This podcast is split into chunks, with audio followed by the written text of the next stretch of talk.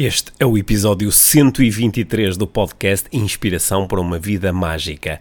A conversa com João Andrade, Correr para Aprender, onde falamos sobre corridas, ultracorridas, objetivos, propósitos e tanto mais.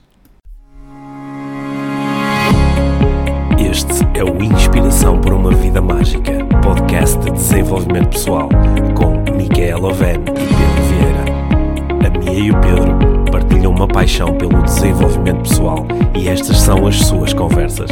Relaxa, ouve e inspira-te. Que se faça magia.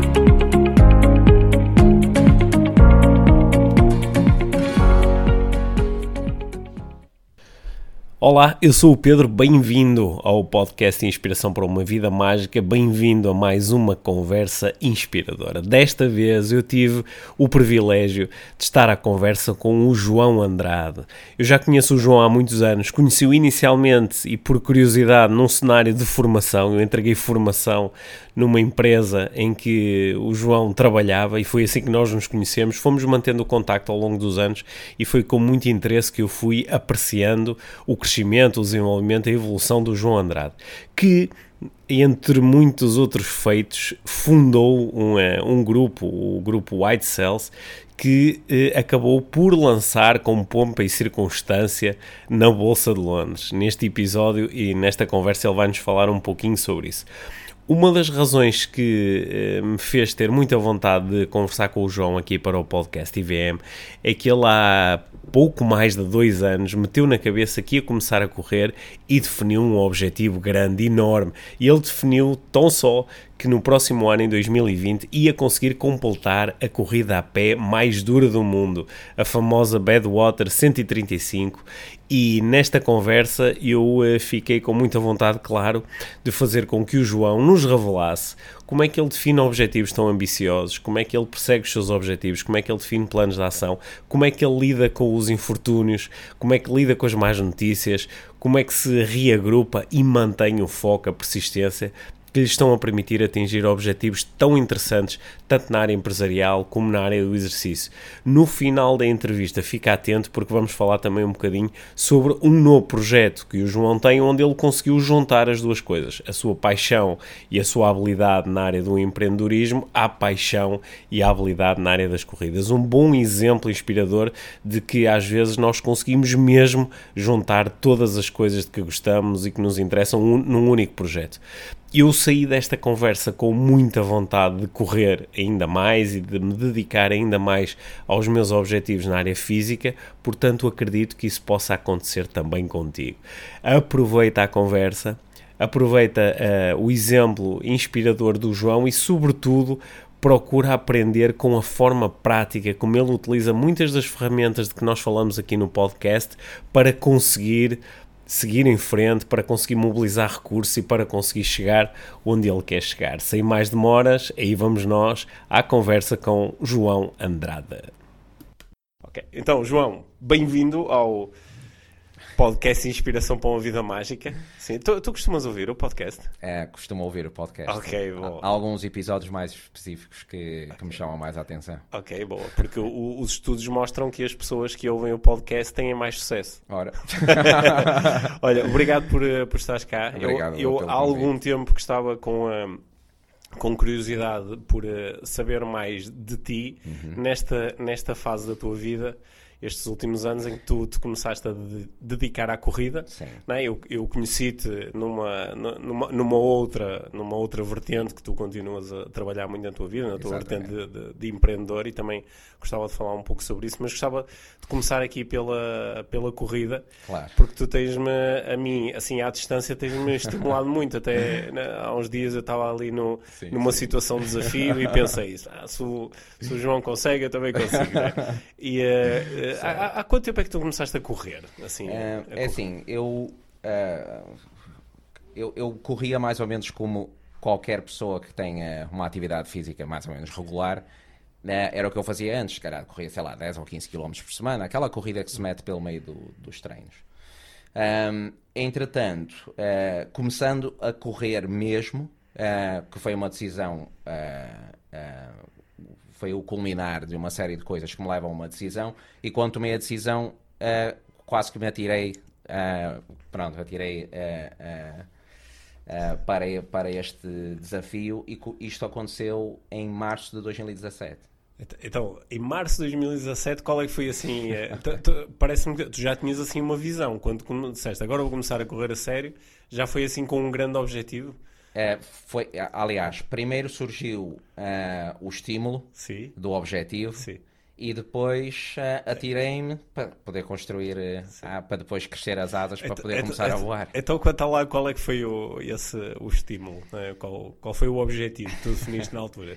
É, é assim, eu na altura, pronto, eu estava numa fase de profissional de trabalho em que literalmente eu estava a fazer cerca de 18 a 20 horas de trabalho por dia. Uhum. Uh, tinha muitas dificuldades com sono uh, e qualquer tempo que eu tivesse livre era dedicado só à minha esposa e aos meus filhos e num determinado período da minha vida excluía até o, o resto do, do uh, círculo familiar e uh, amizades. Uhum. Portanto, eu estava tão focado no objetivo de construir a empresa e aquilo que, que a empresa na altura, com a qual já não estou envolvido, tinha como missão, que era, era uma verdadeira obsessão. E conforme isso foi progredindo ao longo dos anos, isto foi entrando quase numa. Num, foi um, quase um funil que me leva a um momento em que eu uh, entendo que este caminho não está certo e que eu tenho que trazer alguma mudança. E o meu primeiro objetivo que eu coloquei foi o objetivo de procurar a mudança. Uhum. Eu não sabia o que era, mas uhum. coloquei como objetivo buscar algo que pudesse tra trazer uma mudança um, na minha vida. E então eh, comecei uma busca e sempre que tinha algum momento, ou era na internet, ou era numa conversa, eh, é, acabava sempre por buscar algum estímulo que me pudesse trazer essa mudança. Um dia, num domingo, uma coisa perfeitamente casual, não é uma história extraordinária, uhum. não é?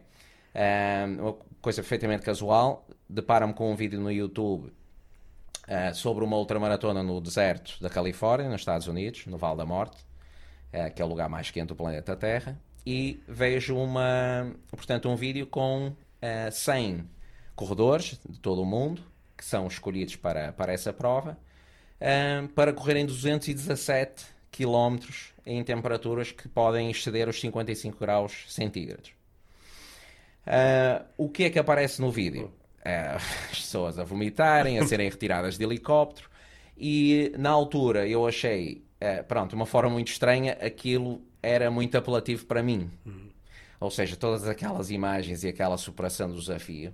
Uh, aquilo automaticamente despertou-me, porque normalmente quando, o que me estimula são coisas assim grandes, e aquilo estimulou-me. Uh, o vídeo acabou, a minha esposa estava comigo sentada no sofá e eu imediatamente disse para ela: Eu vou correr esta hum. ultramaratona. E ela disse: Vais, vais correr o quê? e Uh, como nós estamos muito bem alinhados, eu expliquei-lhe rapidamente o que era, ela viu o vídeo e hum, junto traçamos um plano de como é que eu vou encaixar isto para, podermos, para, para poder cruzar a meta no Vale da Morte. De lá para cá tem sido o quê? Tem sido basicamente, o primeiro passo foi encontrar uh, uma estrutura, uh, como é que eu conseguia encaixar o trem dentro da minha vida, mas depois eu não sabia que tipo de treino era necessário uhum. e que fases é que se tinha que passar para chegar lá. E foi a busca de profissionais e pessoas com experiência que me pudessem eh, ajudar a desenhar esse caminho. Uhum. Ou seja, tu, tu foste estou aqui a procurar perceber a estrutura, que é tu, uh, tu uh, tinha, o teu ponto de partida era corrias pontualmente e uh, descobres uh, a corrida a corrida mais dura do, do mundo, não é? É assim que é, que, é, que, é, que a é Badwater é, é conhecida, não é? é a corrida a pé mais dura do mundo e decides vou fazer isto. É vou fazer isto. eu estou aqui a pensar como é que, como é que isto uh, pode ser estimulante, porque muitas das pessoas com quem eu trabalho como, como coach elas de facto às vezes uh, uh, elas sentem o mesmo apelo que tu sentiste de mudança. Eu preciso de alguma coisa Sim. que me ajude a mudar radicalmente a minha certo. vida. Mas normalmente não, não se lembram de correr para o balde da morte com 55 graus. E, e, e, estou a pensar até que ponto é que às vezes um, um dos inibidores à mudança não é de facto a inexistência destas coisas que são tão grandes, tão apelativas, Sim. que para elas poderem acontecer eh, tu tens mesmo que transformar as tuas rotinas, tens, tens que mudar tudo, não é? E acho que foi para aí que tu foste. Eu quero uma coisa foi. tão grande que para, para eu me tornar na pessoa que consegue conquistar este objetivo, eu tenho que mudar tudo. Exatamente. É, é exatamente isso. O que aconteceu foi, eu, eu vi este objetivo, eu sei, para fazer uma prova destas, é, é, eu vou ter que ter aqui uma preparação física, mental, eu sei que vão haver aqui uma série de fatores, não sei muito bem quais são, uhum. mas sei que vou ter que mudar a minha vida para poder é, abraçar um, um desafio desses. E se o fizer, isso, claro, vai acabar por ajustar uh, o resto da minha vida. Agora, porquê que depois eu comecei a entrar num processo de porquê que isto é apelativo para mim? Um, e, e porquê que eu acho que, que isso aconteceu? Tal como, no, como já me tinha acontecido no, no empreendedorismo e depois vim a sentir aqui o mesmo no, no estímulo objetivo uh, uh, Badwater. Uh, o que eu imagino antes de ser empreendedor e quando decidi transformar-me num empreendedor, que foi a mesma coisa que aconteceu agora, vou-me transformar num ultramaratonista para fazer uma, uma distância dessas, uma corrida extrema, é um processo de, é, por um lado, é autoconhecimento, mas por outro lado, para mim, é uma ferramenta de desenvolvimento pessoal. Hum. Uh, e, e, e, e, se me perguntares uh, porquê é que eu corro ultramaratonas de, uh, destas distâncias, acima de 100 milhas, um, eu corro para me ajudar a ser capaz de controlar a minha mente. Okay. Esse é o meu objetivo principal. Agora, ele depois expressa-se por gostar de montar empresas e, e, ter uma missão relevante com a empresa, ou então fazer um desafio destes como, como a Badwater. Ou seja, uns fazem meditação, outros correm ultramaratonas. é, que diga que também tem processos de, de meditação uh, uh, pronto, associados às, às, longas distâncias. Sabes que há, um, há, há, uns bons anos, acho que foi 2000 e, em 2007, uhum. eu li, o, uh, li o, o, o, primeiro livro do Dino Carnazes, o, o Homem da Ultramaratona, e, e no livro ele tem uma série de relatos, incluindo o relato da primeira, da, da primeira vez e das vezes seguintes em que ele foi correr Badwater. Exatamente. Se bem me recordo, a primeira vez não, não correu assim muito não. bem, é? Mas uh, aqueles relatos na altura foram, uh, foram tão marcantes que uh, foi nessa altura que eu decidi que, que ia correr a, a, maratona pela primeira vez e me inscrevi na, uhum. na maratona por causa desses relatos. Portanto, sei bem que isso pode ser, pode ser muito apelativo. Uh, tu estavas aí a falar da, da, do, da tua vontade de, de, de, correr e correr estas longas distâncias para aprenderes a, mais sobre a tua mente e Sim. utilizaste a expressão controlar, controlar. A, controlar a uhum. mente. Uhum. Né? O, o que é que é isso para ti, controlar a mente? Uh, é, é, assim, muitas vezes eu, eu uh, em conversas comigo próprio, uhum. penso que nós vemos, vimos com, equipados com um limitador de velocidade como uhum. aos carros uh, uh, hoje em dia, não é?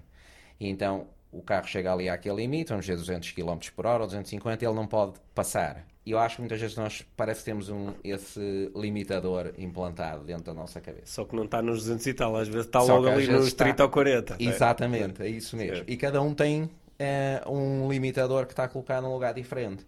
E, e o que eu acho também é que a nossa mente está muito bem equipada uh, para me controlar, porque ela conhece muito bem, sabe quais são os meus medos, as minhas inseguranças, e sempre que eu tenho que me encarar os meus medos e tenho que me encarar a mim próprio, os desafios, a minha mente está muito bem equipada para, para me convencer a não fazer aquilo, que é o tal limitador.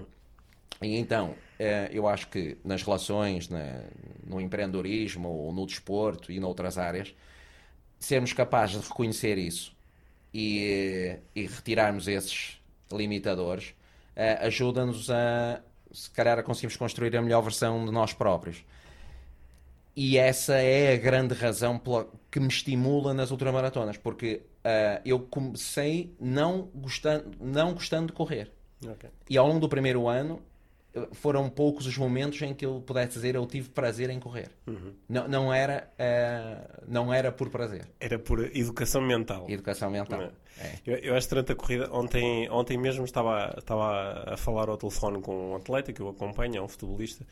Uh, que, é, que, é, a área onde Sim. eu tenho mais experiência a trabalhar é com futebolistas, mas uh, estávamos a falar ao telefone sobre, sobre aquela, aquela velha lenda índia em que eu o, o, mestre índio está a explicar que nós eh, temos dois lobos sempre connosco, não é? um lobo mau e o um lobo bom, e que basicamente o que nós estamos a fazer constantemente é escolher qual o lobo que nós nutrimos, porque é esse que vai ganhar a, a, a, batalha mental. Não é?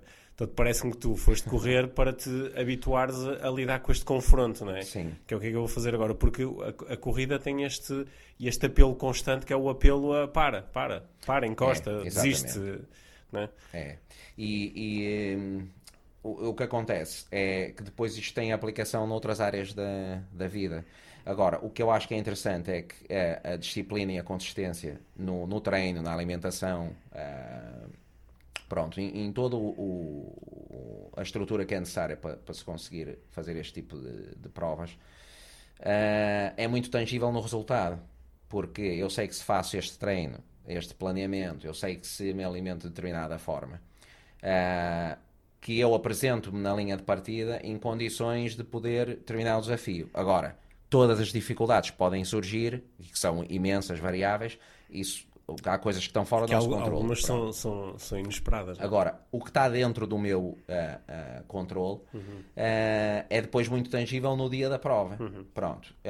E, e, pronto, há uma, uma frase que diz que a, a, a mente dá os primeiros sinais antes do corpo. Uhum. E muitas vezes é a mente que desiste antes de o corpo chegar a um ponto em que já não conseguia continuar e é exatamente controlar esse tipo de, de uh, sensações e, e, voltamos à questão de retirar o, o tal limitador. Portanto, hum. anda, mas de forma muito tangível. Hum. Uma, uma, coisa que, que, me parece interessante aí no teu trajeto é que tu foste retirando ou, ou, ou uh, colocando o limitador mais à frente relativamente rápido, não é? Porque em, em pouco tempo estava já a fazer corridas mais longas. Sim. É? A, a, a, última que tu, tu, fizeste, tu participaste aí nessa loucura que foi a, a PT 281, não é? Sim, sim. Que são mais de 281 km. Qu quanto é que tu correste para chegar à meta? Uh, correste são, foram quase 300 km. Foram quase 300, é, não é? Quase 300 km uhum. e com um desnível acumulado positivo de mais ou menos 8.500 metros. Uhum. Portanto, colocando isso em perspectiva, era como se eu tivesse corrido 300 km e pelo meio tivesse subido o Everest, o Everest e descido. É Okay. E, e isso, tu fizeste em 50... 54 horas. 54 horas, ok. Bem, para quem começou assim mesmo a série há dois anos e meio, ou coisa do género, é, é, é, é um registro fantástico. É, eu, eu acho hum. que uh, isso advém de duas coisas. Um, um, é uma preparação que eu tinha mental que já que apliquei do empreendedorismo, uhum. que passei por dificuldades muito, muito grandes que tive com objetivos grandes e que tive que ultrapassar. E acho que alguma dessa aprendizagem consegui transpor, uhum. mas não toda, porque o montar empresas não é igual a desporto, Sim. mas há coisas, há ali algumas, uh, há, há, alguns pontos em comum. Mas eu, desde o primeiro dia, busquei acompanhante profissional. Uhum. Desde ter um treinador de corrida, a ter nutricionista e a depois tentar entender o, o, o que mais é preciso uh, tipo de treino específico de, de ginásio, de reforço, uh, massagem desportiva, ou seja, entender o que é que era preciso fazer para conseguir um, atingir auto, este objetivo. Agora, o que eu não falei foi o, o objetivo enquanto tempo. Uhum. Porque eu coloquei o objetivo em 2017, correr a Badwater em 2020. Em 2020, exato.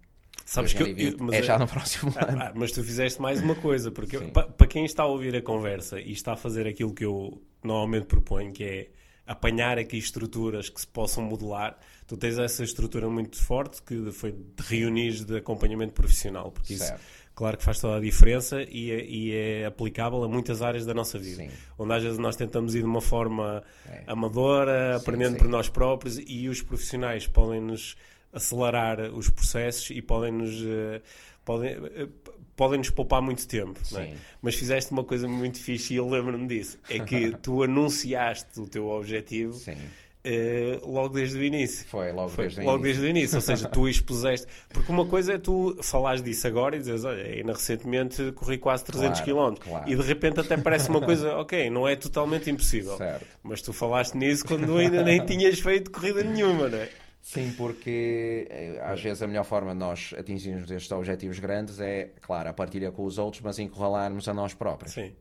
E eu tento sempre, no que eu faço, um, encurralar-me a mim próprio, Sim. porque há sempre situações em que uh, novamente a mente vai nos colocar numa posição de não faças isto, para, não vás agora, descansa, fica aqui, não faças isso e tal e tal.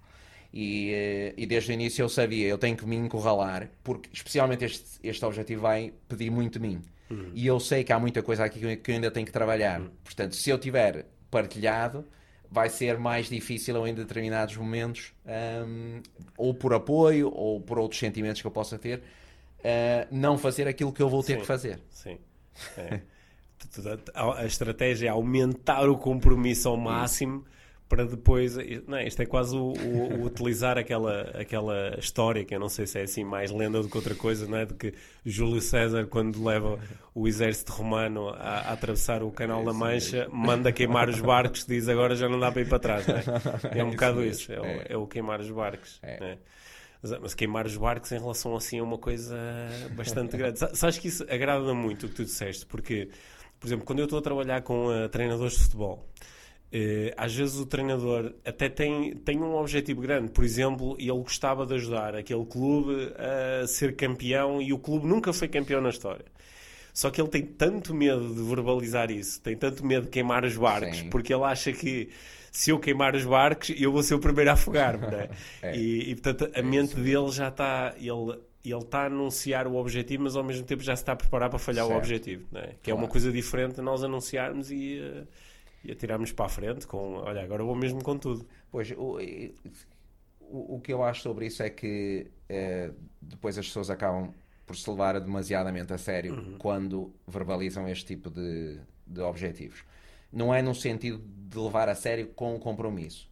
É, é, ou, ou, de fazerem o que é necessário para atingir aquele objetivo. Mas levam-se demasiadamente a, a, sério sobre a concretização do objetivo. Uhum. E aquilo que eu penso é que nós podemos garantir dar o nosso melhor, a conclusão do objetivo pode trazer outras variáveis que eu controlo aquilo que eu consigo controlar. Sim, sim. Agora, eu, aquilo que eu consigo controlar, eu quero ter. Uh, uh, uh, quero ter desenvolvido a um, a um maior nível possível. E se falhar esse objetivo por alguma razão, um, não é mais do que um recomeço e vamos novamente à carga. Uh, e, e não ter o medo de as pessoas olharem e pensarem que correu mal. Uhum.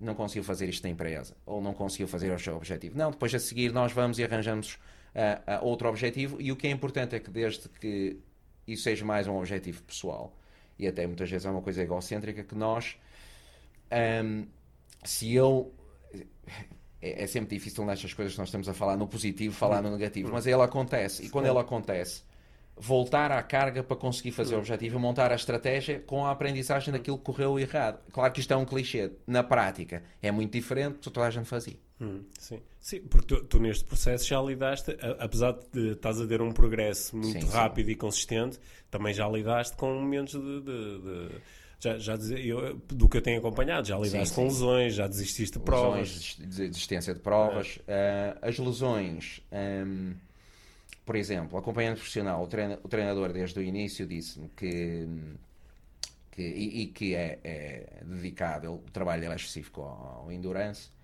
E o que é que acontece?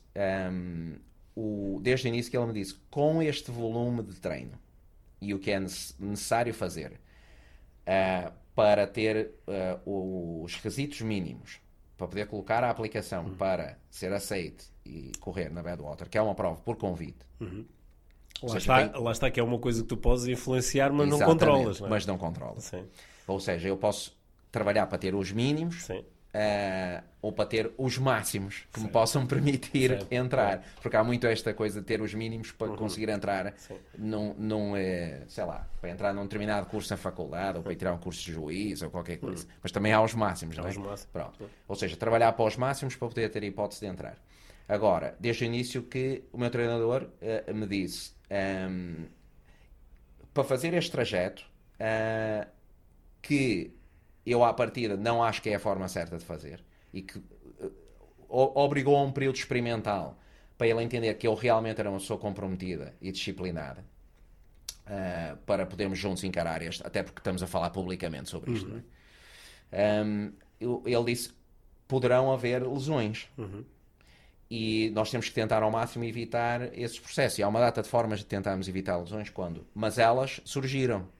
E surgiram porque o corpo tem que passar por um processo de, de adaptação. Os músculos crescem mais rápido que o desenvolvimento dos tendões, por exemplo. Uhum. E na corrida isto é essencial. Portanto, de lesão de tendão daquilo, estive duas vezes, adutores, mas com o passar do tempo isso foi-se eliminando, eu fui aprendendo também uh, mais sobre o que é que é preciso para este tipo de treino, Tenho, com, com, claro, com o acompanhamento depois no, no, treino de ginásio também, o treino de reforço, mas uh, este é lidado de uma forma um bocado mais técnica. A desistência de prova, quando nós fazemos um investimento, vamos para o outro lado uh, do oceano, para os Estados Unidos, participar numa prova, em que eu sei que muitos atletas que já correram a Badwater estão lá. Eu sei que o organizador da prova está lá a olhar para mim. E eu vou uh, numa situação que eu já falei uh, abertamente sobre, sobre isto e já, já uhum. fiz publicações sobre, sobre o tema que eu acho que é importante partilhar estas experiências. Eu fui para esta prova sem equipa de apoio. Uhum. E, e, o que é que eu tentei fazer? Casar umas férias, uhum. levo a minha mulher, faço a prova e depois fico lá de férias a recuperar. Sim, depois sim. de correr 160 km, fico lá a recuperar uns dias. Mas a verdade que, acaba, que acabou por acontecer é que eu cheguei, e é, é uma história muito rápida, mas eu acho que é importante. Eu, eu chego no, no race check-in, onde vou fazer o check-in para a prova, onde me vão dar o dorsal e o material todo e me fazer algumas explicações. E perguntaram porque tinha vários segmentos, prova de 50 milhas, prova de 100 km, prova por equipas. Disseram então eh, qual era a prova que eu ia fazer. Eu disse que ia fazer a prova solo de 100 milhas, que era a mais longa. E eh, então perguntaram os meus dados e em seguida oh, a equipa, equipa de apoio. apoio. E eu disse: eh, Eu não tenho equipa de apoio. Uhum. Uh, e eles disseram: Mas não tem equipa de apoio, vai fazer a prova como? Não, eu vou fazer a prova como estou habituado, eu vou levar a mochila. E eu sei que os americanos têm menos o hábito de levar a mochila, hum. porque têm, levam as equipas de apoio que ao longo do percurso, com uma carrinha que vai acompanhando os atletas, param cada 2, 3, 4, 5 km e vão dando, uh, desde, ajudam com a hidratação, suplementação, comida, etc. E eu disse: não, vou com a minha mochila e vou levar as coisas comigo, o material que, hum. que preciso. Um, é difícil expressar aqui, ou, ou, ou tentar eh, demonstrar a expressão que uh, a pessoa que lá estava fez quando eu disse hum. isto. E depois uh, perguntaram-me, ok, então olha, estão aqui os, um, este material, que é, uh, portanto, para ter. são umas placas que são para colocar no, no carro de apoio. Hum. E eu disse, eu, mas eu não tenho equipa, hum. eu não tenho carro de apoio. E eles disseram, então, olha, é, realmente só, só me resta desejar muito boa sorte, para a sua prova. E uh, a minha reação imediata foi: um, ehm, eu estou habituado a fazer provas uhum. sem uh, equipe de apoio uh, em trail, porque há abastecimentos. Esta prova não tem tantos abastecimentos como normal, mas tem, e eu tenho aqui uma estratégia. Mas é claro está que todos os outros atletas tinham equipe de apoio. E esta é uma prova que é, é feita na, na Flórida, é, num conjunto de ilhas é, que se chamam Key West, e portanto é muito, é, é, há um calor extremo e não há sombra. Portanto, a prova sai de manhã às 6 da manhã e quando começam ali 8, 9 da manhã, o sol já está uh, a bater com uh, grande intensidade, depois vai aumentando até a hora do almoço e eu ia com objetivos competitivos, que na prática não ia só para terminar, ia para uh, chegar num dos lugares da frente. Uh, e em segundo lugar, até mais ou menos aos 60 km, uh, com muita dificuldade em conseguir acompanhar o ritmo. Até que há um. E mais, apresentei na prova com uma, uma lesão no pé. Uhum. Porque não queria deixar de ir, porque já tinha feito o compromisso de ir. Certo. Tinha tudo via marcado, viagens, etc. Uhum. Portanto, eu vou. Ou seja, foram duas situações que hoje eu já não repetia. Primeiro, não me apresento numa linha de partida com uma lesão que pode ser comprometedora daquele género, porque vai ser comprometedora em 160 km. E segundo, estudar muito melhor as provas. Uhum. Pronto, isso é um aprendizado que depois vai se aplicando no desenvolvimento. Sim, é? Sim. isso são aprendizagens boas para fazer. Exato. Olha, mas, mas, uma coisa, agora estava-te a ouvir e, e, sempre que eu converso com, com, com ultramaratonistas, eh, nós começamos a ouvir uh, começamos a ouvir umas referências que, que no meio da conversa parecem normais, mas ah não, e em segundo lugar aos 60 km e ah não, a prova era de 160 ou há um Sim. abastecimento X em X e uh, eu, eu acho interessante porque para quem começa a fazer distâncias longas, bom, esta conversa é normal, né? Aliás, quando, quando às vezes ah, o, o, máximo que eu fiz, eu fiz duas vezes provas de 100 km certo. E quando as pessoas me dizem, é pá, 100 km é muito, eu digo, olha, olha que isto para os ultramaratonistas a sério, sim, eles, sim. 100 km eles ainda chamam provas curtas, ou perto disso. E, e, eu acho tão interessante que, de repente, o tal limitador, como é colocado muito mais à frente, para ti hoje em dia é normal falarem e fazer uma prova de 100 km, 160, 200. Mas eu, eu, eu gostava de perceber como é que alguém que, que nos está a ouvir e que diz 100 km, eu não faço 1 km, não é? Há pessoas que dizem eu não consigo não consigo correr 500 metros, não consigo. Não... Como é que nós ajudamos alguém que ainda está com o limitador muito, muito em baixo a, a rapidamente perceber que na corrida, como noutra coisa qualquer, isto é mais uma opinião, é mais uma crença do que propriamente uma limitação física, não é? É, e às vezes nós temos que simplesmente nos. Eh, é a minha opinião, nós temos que nos atirar. Uhum. É, há aquela frase que é uh, atirar-nos e depois crescermos as asas uhum. depois de nos atirar. Depois de nos atirar. Uh, o, o, e, o, o, que é que eu penso sobre isso? É que uh, nós só nós é como a aprendizagem a Galileu por experiência. Uhum. Nós, depois de darmos esse salto, temos o objetivo, damos o salto, vamos buscar o conhecimento, o conhecimento dos outros, uhum. o, o, conhecimento por nós próprios. Um, vamos buscando esse conhecimento para conseguirmos desconstruir algo que parece uh, muito difícil, ou até a palavra impossível, uhum. e depois vamos desconstruindo isso numa coisa que parece. Porque depois até o circuito de pessoas uhum. começam a. Vamos. Pode não ser o termo correto, mas normalizar a conversa. Porque eu depois comecei a estar no meio de ultramaratonistas que faziam uh, longas distâncias e que até um bocado de humor, nós vamos fazer um treino e dizem assim: bem, hoje Uh, nós sabemos que o treino é 30 km e quando estamos a arrancar, o tipo que organiza o treino diz assim: mas atenção, que é só uma volta. Hum. Portanto, não, não se pode ser duas voltas de 60 km. E, e passa também, uh, ou seja, ao vermos os outros que também fazem isto, começamos a, a, a ajudar a desconstruir aquele limitador que, com que nós vimos uh, equipado. Acho que muitas vezes é mesmo só atirar-se e, e depois ir buscar o, o conhecimento ao invés do limitador que diz primeiro eu tenho que buscar o conhecimento todo e depois então é que vou fazer isto. Se for assim, a maior parte das vezes não fazemos nada. Acho que tocaste aí num ponto mesmo muito importante, que é nós, nós de facto às vezes estamos rodeados de pessoas que dentro de um contexto, pode ser o nosso trabalho, pode ser as nossas finanças, a nossa saúde, o nosso... Sim o nosso, a, nossa performance esportiva, elas estão todas com o limitador. É. E falam sempre como se isso fosse o normal, não é? Sim, Até sim. se calhar, por exemplo, alguma dessas pessoas está a ouvir esta conversa e está a dizer, é pá, 200 talvez, tipo, é maluco, não é? Ou tem alguma coisa, as pessoas também muitas vezes saltam fora da conversa dizendo, ah, deve ter alguma coisa de especial. Sim, tem uma condição qualquer especial que lhe certo. permite correr muitos quilómetros, tudo contente, satisfeito da vida, não tem problemas, não tem vontade de desistir quando a, eh, a, a, realidade não é essa, não é? é o, o, o equipamento Sim. de base. Com, com as, as, Claro que se calhar tens algumas condições físicas que podem Sim. facilitar a, a, corrida e se calhar dificultariam no tipo de esporte. Mas dentro dessas uh, diferenças, nós de facto temos um equipamento muito parecido, não é? Sim, de, temos um equipamento parecido. É. Agora, o que acontece é, e, e isso hum. é, é, o mais importante, hum. é, eu tenho uma uh, uma disciplina e compliance uhum. com o treino e alimentação que eu sei que é muito grande. Uhum. Uh, e debato-me com ela todos os dias, quase Sim. todas as horas e quase todos os momentos.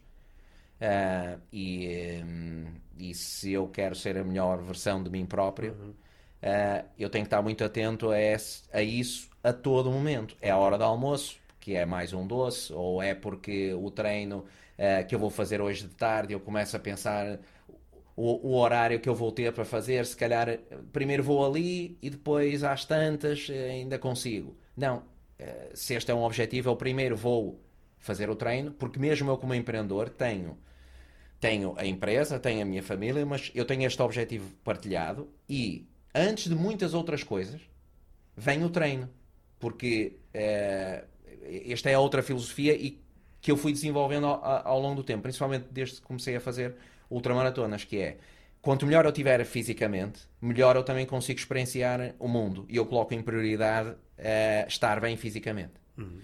Bem fisicamente, não estou a falar por uh, uma questão de, de, aparência.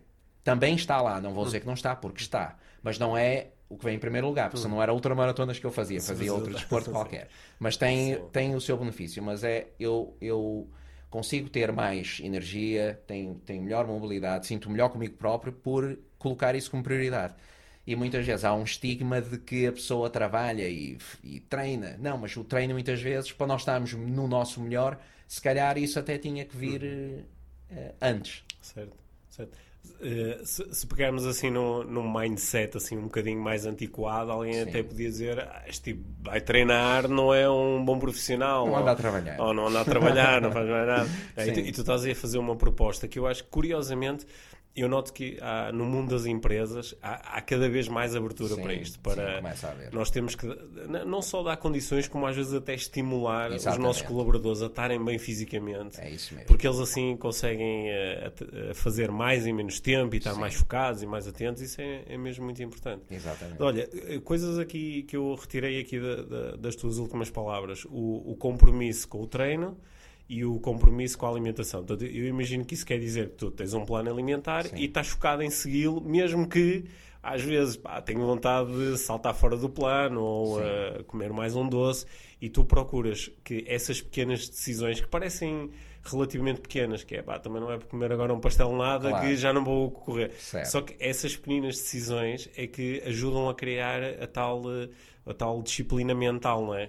É isso mesmo. Porque muitas vezes não é pelo ok, eu vou fazer hoje um treino, se calhar eu tenho um consumo médio calórico diário de 3.500 a 4.000 calorias. Se comer mais uma nata ou não, às vezes isso não vai fazer eh, grande diferença.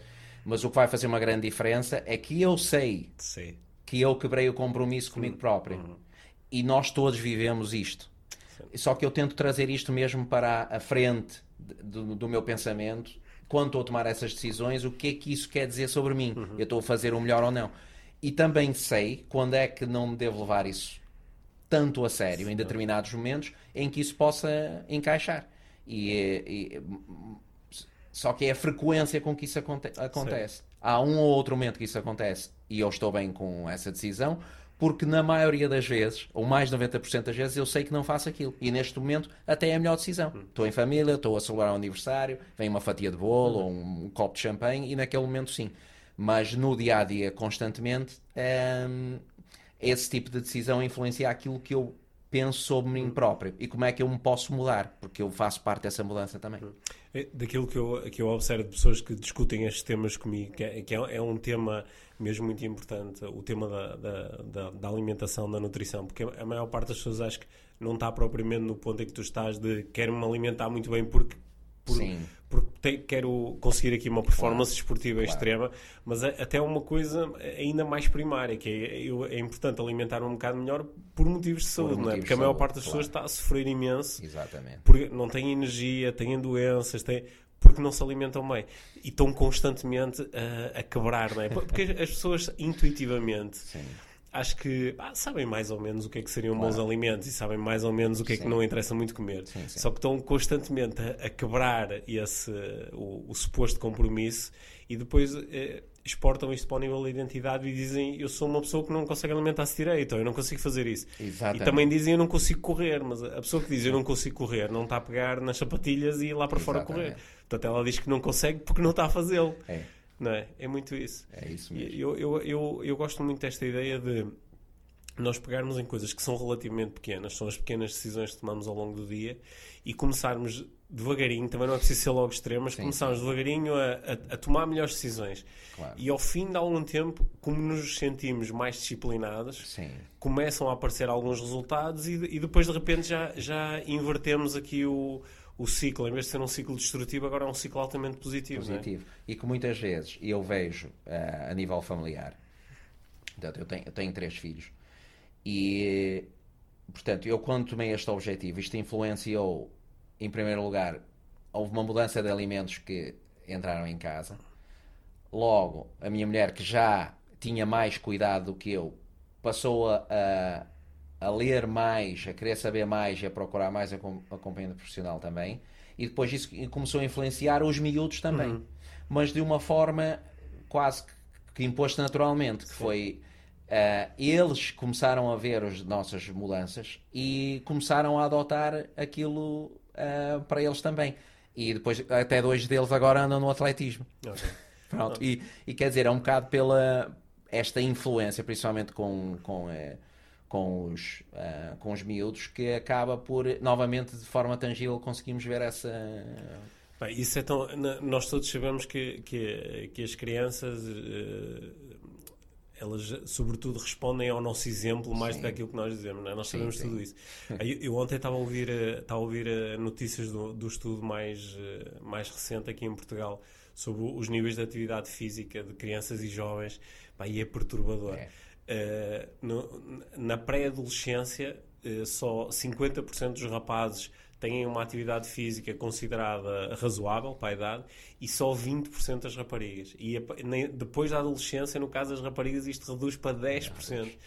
E uh, isso é uma coisa que a mim sempre me interessou muito. Eu, uh, no outro dia, a minha me estava a dizer: Ó oh Pedro, obrigado por seres tão consistente a praticar exercício por, por causa disso os nossos filhos pá, gostam de fazer exercício, uh, olham com alguma atenção para a alimentação. Exatamente. Sem nós andarmos a chateá-los, tens que fazer isto ou é. aquilo, é. são eles que querem. Né? Exatamente. E, pá, e, esse exemplo é mesmo. Vale a pena correr ultramaratonas, nem que seja para os influenciar. para influenciar positivamente. positivamente. É, é, é isso mesmo. Olha, já, já, já tiveste assim eh, alguma situação uh, neste, neste período de dois anos e tal, onde tenhas a, a, tua confiança na capacidade de, no próximo ano, estares a, a, a, cortar a meta no Val Sim. da Morte, eu, eu, já lá estive, sabes? Mas foi de carro.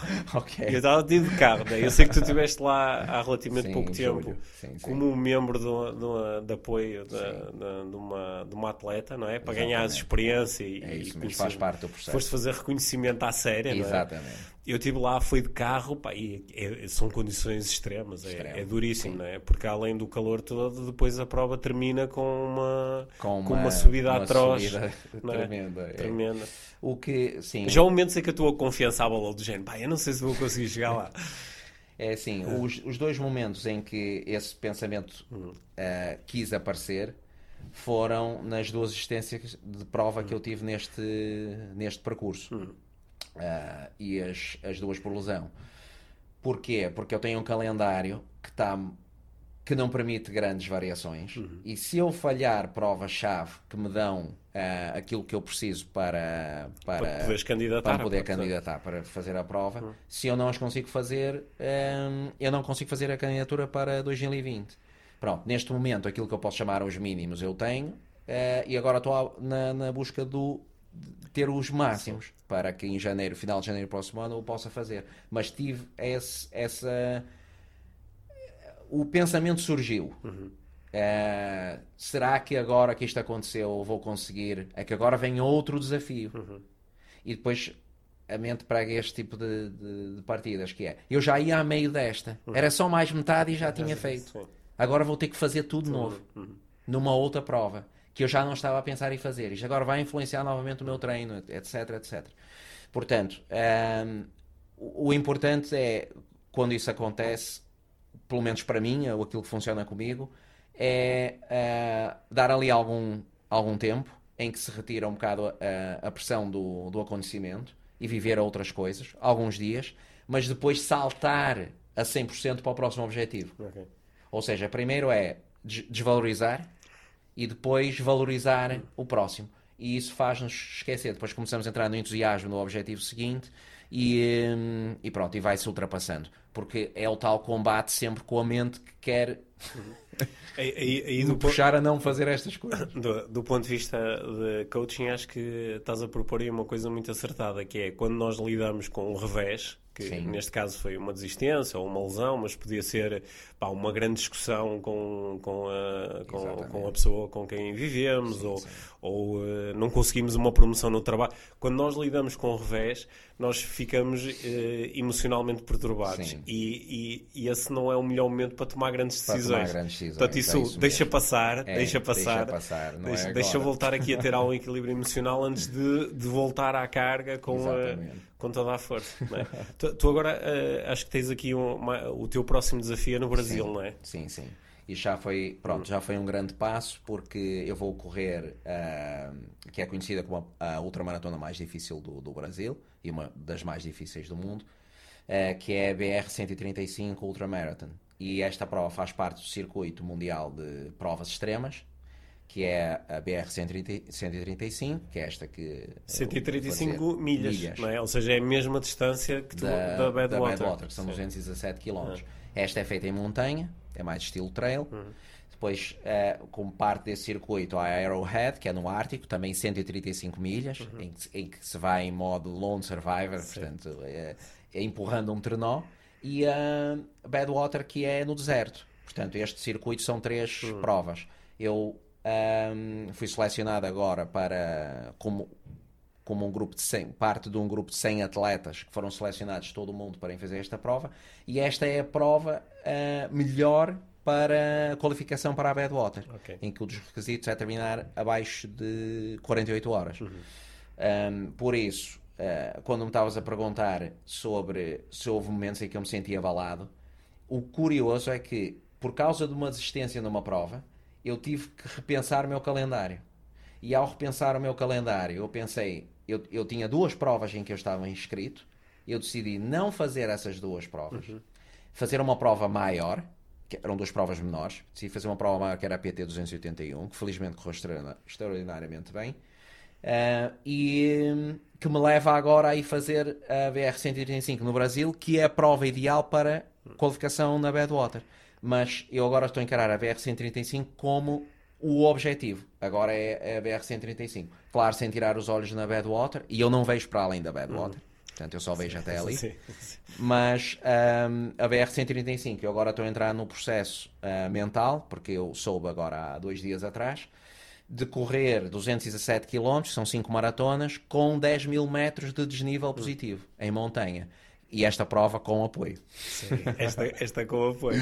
Olha, mas então, então, só assim para entrarmos assim um bocadinho mais especificamente nesse, no, nesse processo mental, porque eu acho que esse processo mental, pelo menos das minhas conversas que eu tenho Sim. tido com ultramaratonistas, é um processo muito rico porque nós e, e, que a mim me serve muito porque uh, eu, eu às vezes estou assim no meio de um desafio que pode ser físico ou não, sim, mas sim. estou no meio de um desafio e às vezes, isto está a custar mas depois surge muito a pergunta de está a custar comparado com o quê? Certo. porque, por exemplo, comparado com aquilo que eu uh, já senti nas minhas ultramaratonas uh, de, de, facto aquilo não está a custar assim tanto, Portanto, mas eu, as minhas ultramaratonas não foi 56 horas a correr, certo, nem 300 km, nem nada desse género Portanto, o que, o que é que é, o que é, que é como é que o desafio mental surge durante uma prova dessas?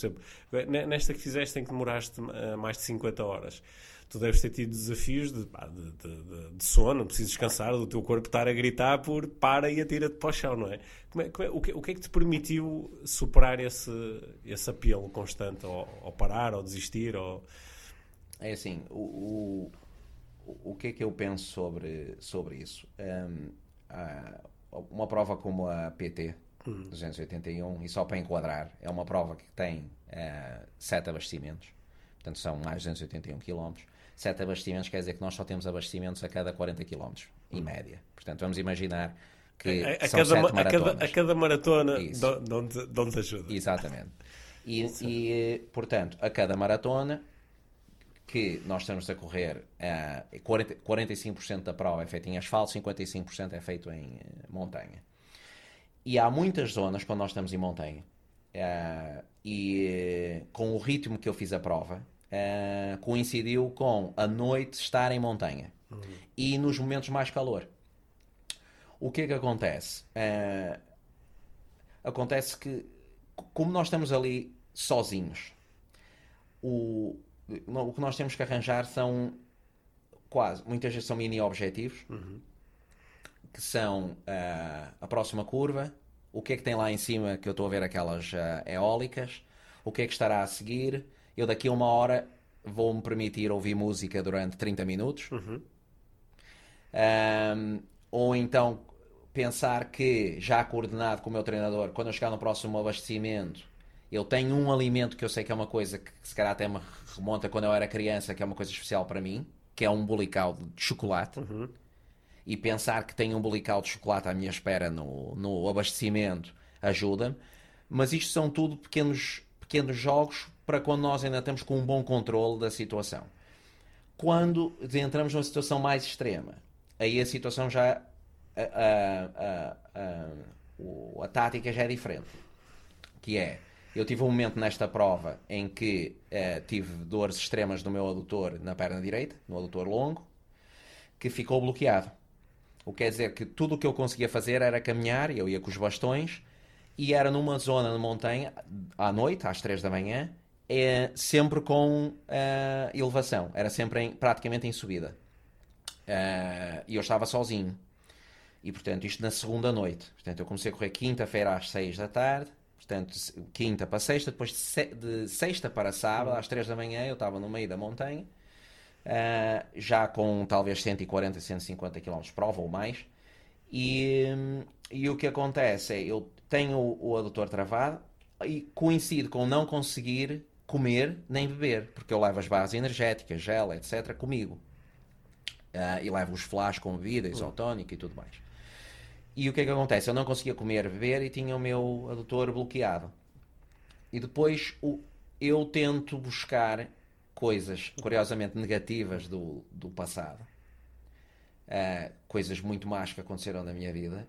E, e tento-me lembrar como é que eu geri primeiro essas situações e tento-me relembrar que eu não quero voltar para esse lugar porque eu já não sou assim. Uhum.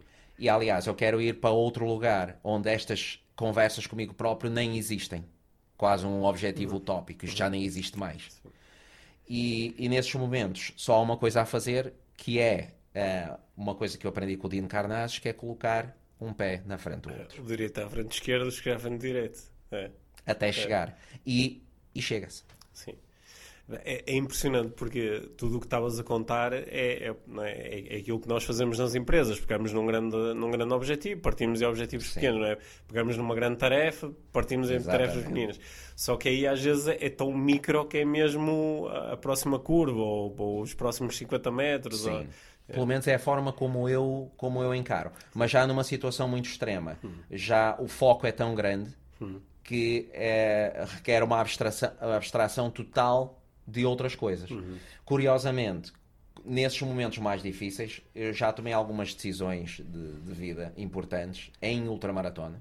Das maiores decisões que eu tomei foi nas duas ultras de mais de 200 km uhum. que eu fiz, porque o foco é extremo num assunto. Num assunto, sim. Porque eu vou muitas horas sozinho, uhum. sem redes sociais, sem conversas, sem pessoas, sem e-mails, sem reuniões, sem nada.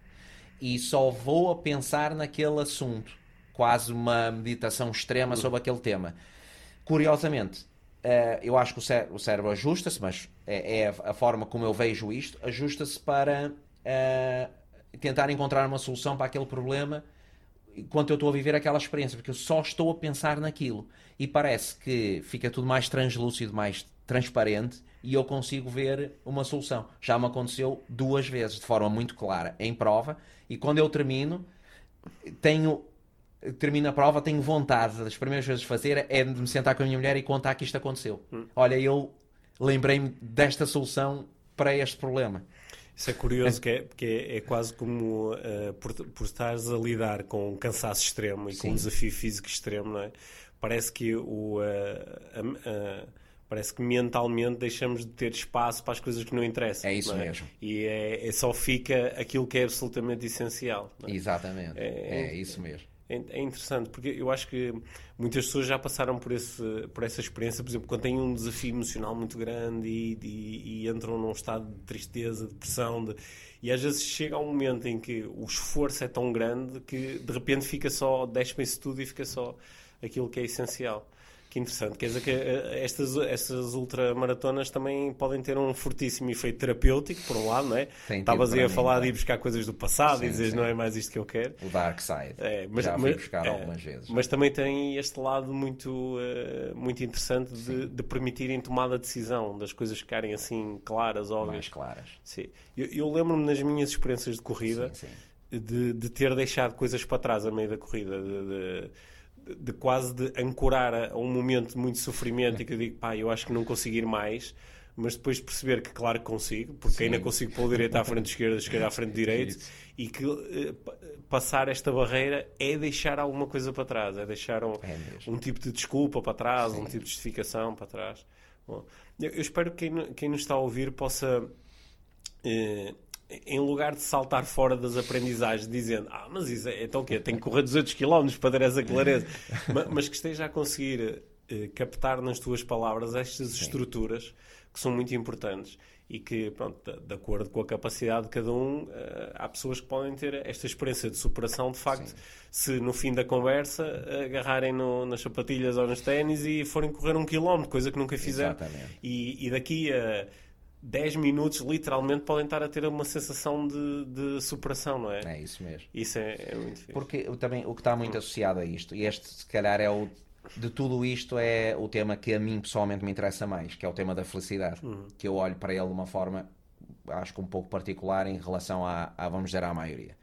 Que é, eh, as pessoas têm a, a felicidade como um, um objetivo e não como uma consequência daquilo que fazem. E eu vejo a felicidade mais como uma consequência e não como um objetivo. Não é obje... Eu não tenho o objetivo de ser feliz. Isto pode parecer muito estranho quando é verbalizado assim. Não tenho o objetivo de ser feliz.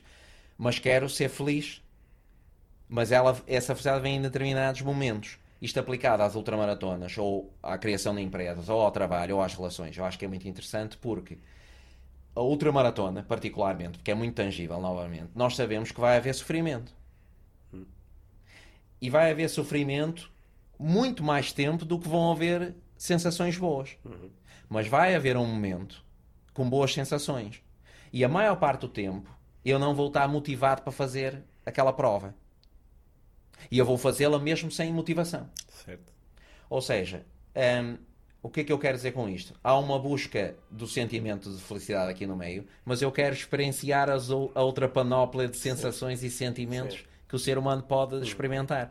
E nas ultramaratonas é muito tangível, mais do que eh, às vezes noutras áreas da vida. E é por isso que me apela muito este tipo de. Sim, e, para e- mim é apelativo. e- e pode ser muito tipo de extremo, não é? Pode ser muito extremo e há transições às vezes. Eh, eu lembro-me de, de, de- de momentos em que há quase assim, quase um, estado de depressão que é. Sim, pá, e- ma- mas meia hora depois pode-se ter um estado de euforia, de, não é? Do- o corpo fica cheio de endorfinas e diz, "Ei, pá, vou correr agora que não desgraçado até ao fim. Novamente na PT isto aconteceu porque eu eu estava a contar a história de, de ter o adutor bloqueado e depois eh, não conseguir me alimentar e, eh, e de ter conseguido chegar até ao próximo abas- abastecimento. Quando cheguei ao abastecimento, foi a única vez que eu dormi em prova, que dormi uma hora e quinze, e eh, o, eu, o, eu achava que não ia dar para continuar, porque o que eu estava a sentir, as dores que eu sentia no adutor e não conseguir correr, eu conseguia caminhar muito mal. Ahm, eu pensei, mesmo que eu me sinta melhor agora quando acordar e consiga comer, eu não consigo fazer uma prova assim porque eu não conseguia nem fazer um movimento de elevação da perna para subir. Ah, que ele foi, foi piorando até chegar ao abastecimento. O que é certo é que eu dormi uma hora e um quarto, comi, tive assistência médica. E a assistência médica fi- fizeram-me aqui um. eh, pronto, fizeram uma massagem, eh, colocaram um emplastro ah, e, fizeram aqui uma ligadura. E eu ainda sentia alguma coisa, mas permitia-me progredir. E eu fiz os últimos 100 km com, a, com um emplastro e a, a perna. Pronto, com, este, com esta ligadura. Mas passado 3, 4 km, mais ou menos, cheio do, do abastecimento, aquilo começou a normalizar e eh, eu comecei a correr. E há duas horas atrás eu pensei que Que era impossível. Sim, não vou conseguir consigo. fazer. Não vou conseguir. Eu vou acordar, isto não vai estar. Eu não, não imagino. Tanto que o fotógrafo da, da, da prova brinca até agora, porque ele fez algumas fotografias fantásticas durante a prova, captam-se grandes momentos. A fotografia, acho que é associada às ultramaratonas, é fantástico. Capta muito bem aquelas emoções. Eh, Ele brinca porque eu repeti várias vezes isto não está nada bem. e ele brinca com isso até agora. Porque depois, a seguir, Sim. de eu bater no fundo, estava num estado quase de euforia. E ele viu-me uns 30 ou 40 km mais à frente. E a primeira coisa que, ele, que, ele disse, que eu lhe disse foi: Vês, ele dizia que não estava nada bem e agora vou aqui. Pronto, isto ficou marcado até numa fotografia que ele me tirou durante o dia no sol, comigo a dizer-lhe isto. Isso, isso também é uma bela metáfora para as nossas vidas, não é? Porque nós às vezes ou no nosso relacionamento, ou no nosso trabalho, é? temos esses momentos de isto não está nada bem e uh, nesta vida tudo passa. Sim, e a sensação é de não estar nada bem também passa. É? passa mesmo. Tudo, tudo passa, tudo passa. Olha, João, uh, para, para mim a, conversa está a ser muito rica, porque, e entre outras coisas, estou a ficar cheio de vontade de treinar.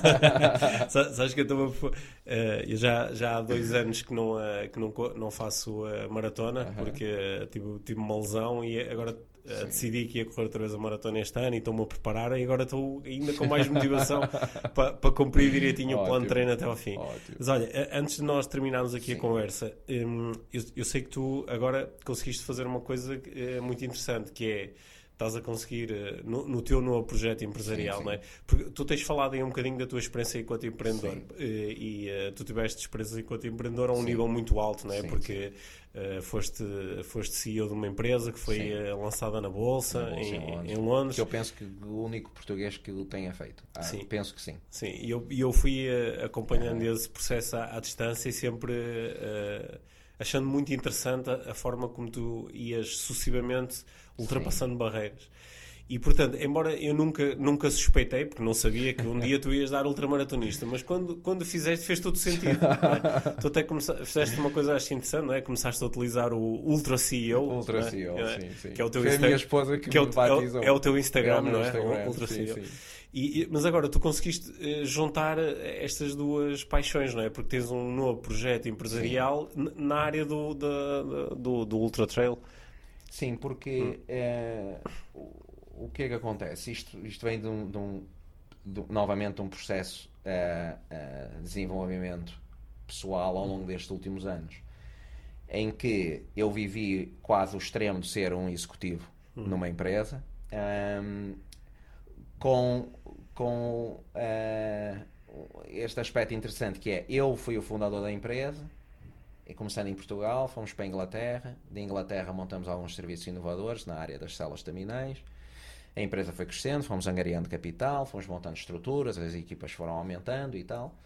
Uh, depois conseguimos ter os nossos produtos prontos, lançamos no mercado e, entretanto, conseguimos captar interesse do mercado de investimento em Londres e a empresa entrou em bolsa no, no mercado principal em julho de 2016, que foi um, é um momento memorável, inesquecível, estar dentro do, do London Stock Exchange às 8 horas da manhã, uh, com uma placa de cristal que nós temos que pousar lá num mecanismo para abrir o mercado. Portanto, eu tenho a experiência de um dia ter uhum. aberto com a minha, com a minha empresa entrando em bolsa, ter, ter aberto o mercado.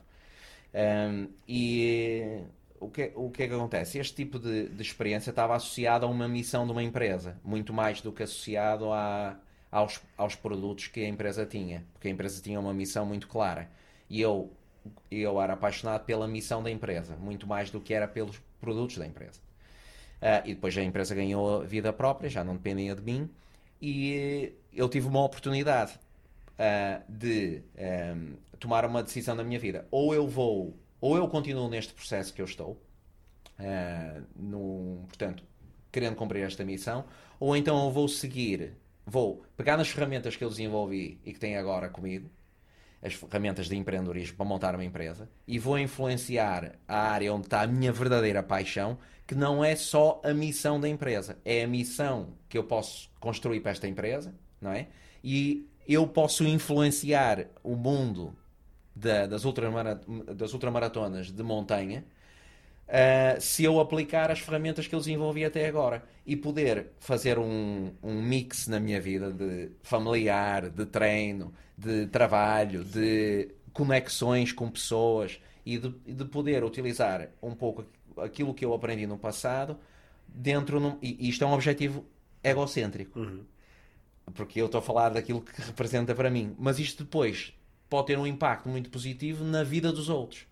E, e, o que eu acabei por entender, eu andei muito tempo com isto na minha cabeça, o que é que é o meu e o que é que é o dos outros, e, e sentia um bocado envergonhado de pensar que isto, eu estou a falar isto, eu, a empresa, eu, o meu objetivo, então é o da empresa ou é o meu, eu vivi muito isto. E o que me ajudou a clarificar bem o que era a empresa, o que era o meu objetivo, o que eram os acionistas, o que era a administração, o que eram os clientes, num, porque passei num processo de estar numa empresa em bolsa, em que uma empresa pública representa os acionistas. Em teoria, uhum. que é aquilo que se aprende na universidade. Sim. Mas na prática, os clientes é que usam os serviços e os colaboradores é que facilitam o processo. Portanto, nós tínhamos uma estrutura completamente invertida, que não era muito bem vista pelos investidores, porque uhum. eu falava abertamente. Primeiro os colaboradores, depois os clientes e depois os investidores. Uhum. E, e isto era conhecido de funcionar desta forma, porque os investidores tinham um retorno se os colaboradores estivessem satisfeitos e com condições de trabalho para poderem uh, levar os serviços ao mercado. No caso hoje com a 100, que é a empresa que, portanto, que eu uh, acabei de lançar com o meu treinador uhum. de corrida, que normalmente, novamente é interessante porque eu busco o meu treinador de corrida, o Tiago Aragão, para me ajudar a, a atingir o objetivo Badwater. E depois desenvolvemos um relacionamento e ele também um empreendedor e vemos onde é que o conhecimento técnico dele pode se juntar ao meu conhecimento também de a, a montar empresas internacionalmente para podermos uh, cumprir um propósito e uma missão nova para esta empresa.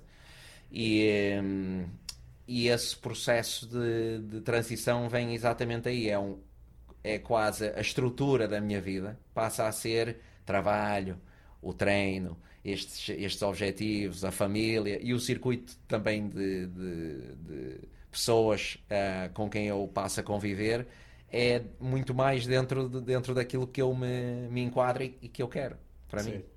E é, podendo ajudar a influenciar os outros. Então, assim, porque agora estamos todos muito curiosos, assim, assim traços assim, eh, rápidos, uh, o, que, o, que é que, o que é que a tua empresa vai fazer? O que, o que nós estamos a, a montar uh, é, é um circuito mundial de ultramaratonas de montanha, de ultra trail, em que nós, em primeiro lugar, queremos trazer algumas referências para o desporto e para este desporto, porque ainda hoje, nesta entrevista, nós estamos a falar de ultramaratonas enquanto nós sabemos, ou a maioria, que uma maratona são 42 km, ou uma, uma meia maratona são 21 km, as pessoas têm isto em mente. E o que é um tempo para uma meia maratona, quanto tempo demora a completar uma, uma maratona para um amador ou não, há falta de referência nas últimas maratonas. Uma é 47 km, outra é 120, a outra é 213, uhum. Eh, uma tem 2 mil metros de nível, outra 10 mil, uma numa montanha, outra noutra. E há um bocado de falta de referência. Um, depois, há um elemento que é, uh, isto é um desporto recreativo, atender para amador, uh, mas é um desporto com um grande crescimento a nível mundial. E há muitas provas uh, em todo o mundo, há países com um crescimento tremendo e Portugal é um desses países em que a prática tem, tem se desenvolvido bastante. Mas o que nós vemos que, que falta é hum, serem criadas as condições para que hajam atletas que possam hum, viver do desporto e para o desporto de uma forma mais profissional e que uh, possa haver uma audiência a ver o desporto. Porque o, o, os desportos com, com uh, maior relevância têm audiência. Certo. E a audiência que depois gera patrocínios e que gera a capacidade de, de o desporto ser um, passar para outros níveis, poder uh, uh, se desenvolver. E o que nós queremos aqui é desenvolver uma, um formato em que a audiência possa estar ligada e a conseguir ver este tipo de, de, de desporto, porque há emoções, às vezes cruas, humanas, que se consegue ver nas ultramaratonas, particularmente de montanha, e até pelo enquadramento do humano e a montanha, e aquele esforço tremendo e a superação, que para mim tem mais impacto do que outros desportos de endurance, exatamente por essa simbiose do humano e a montanha, que é uma coisa muito natural. E eu acho que, aquilo que este tipo de desporto pode, para a audiência, mesmo que não pratique, pode também ajudar a trazer coisas muito positivas.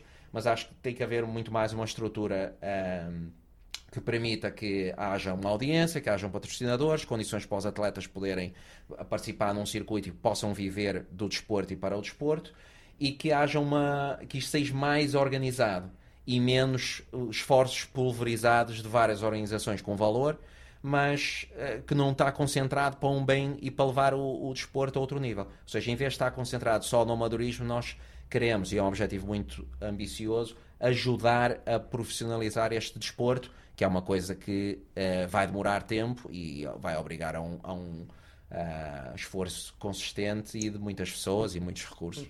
Eu, estava a ouvir aqui a falar com entusiasmo no teu projeto e estava aqui e, e, é uma proposta que eu faço a quem nos está a ouvir, que, que procure encontrar uh, aquilo que é similar no, no, no teu processo. Tu estás aí a de definir um grande objetivo, de fazer uma coisa a nível mundial e, e, o processo que tu descreveste antes de definir o objetivo disto, Sim. fazer a bad porque é o mesmo processo, é a mesma estrutura, muito interessante. Eu, uh, o, na, nós aqui na, na, nas conversas do podcast estamos uh, constantemente a querer salientar o, o desenvolvimento pessoal, né? E acho que a nossa conversa, uh, eu gostei particularmente dela porque o desenvolvimento pessoal teve, teve na base de tudo. Sim, sim. E, e isso é muito bom. Antes de nós terminarmos, queria, queria só lançar duas perguntas assim rápidas. Claro. A primeira é, para quem nos está a ouvir agora, e ficou assim um bocadinho desperto de pá, se o João conseguiu definir estes objetivos todos tão grandes e, e consistentemente e de forma disciplinada, não é? Dar passos para chegar lá. O que, o que é que eu posso fazer? Se tu tivesses que dar assim uma dica, assim uma dica para, para quem neste momento ficou desperto para ou para fazer exercício físico, ou para fazer outra coisa, ou para montar a sua empresa, ou para dar aqui um passo importante, está desperto, o, o que é que falta para depois dar o primeiro passo? Qual é a melhor coisa a fazer? É, acho o primeiro objetivo Hum. É colocar como objetivo encontrar um objetivo. Ok. Ok. E porque as pessoas estão à espera de uma epifania às vezes. Ah, era isto, toda a minha vida preparou-me para isto. E eu acho que não é bem assim. Nós temos que procurar o objetivo. E muitas vezes a pessoa não sabe o que é que quer fazer. E o primeiro objetivo que tem que se colocar é encontrar o que é que quer fazer. E colocar um objetivo e, e mini ah, objetivos pelo meio para conseguir chegar ao momento em que diz é isto que eu quero fazer e me dedicar. Sim. A- a- Adorei a tua resposta, porque às vezes eu trabalho com clientes de coaching que logo à partida me dizem: Ó Pedro, eh, eu quero muito ter objetivos, só que não tenho. E eu, a primeira coisa que faço é uma correção dizendo: Não, na realidade já tenho. Já tenho o objetivo de encontrar um objetivo ou de definir um De objetivo. definir um objetivo, Boa. é isso mesmo. Olha, nós, nós terminamos as nossas conversas IVM aqui sempre com a mesma pergunta, que é o que é que é para ti uma vida mágica? Uma vida mágica.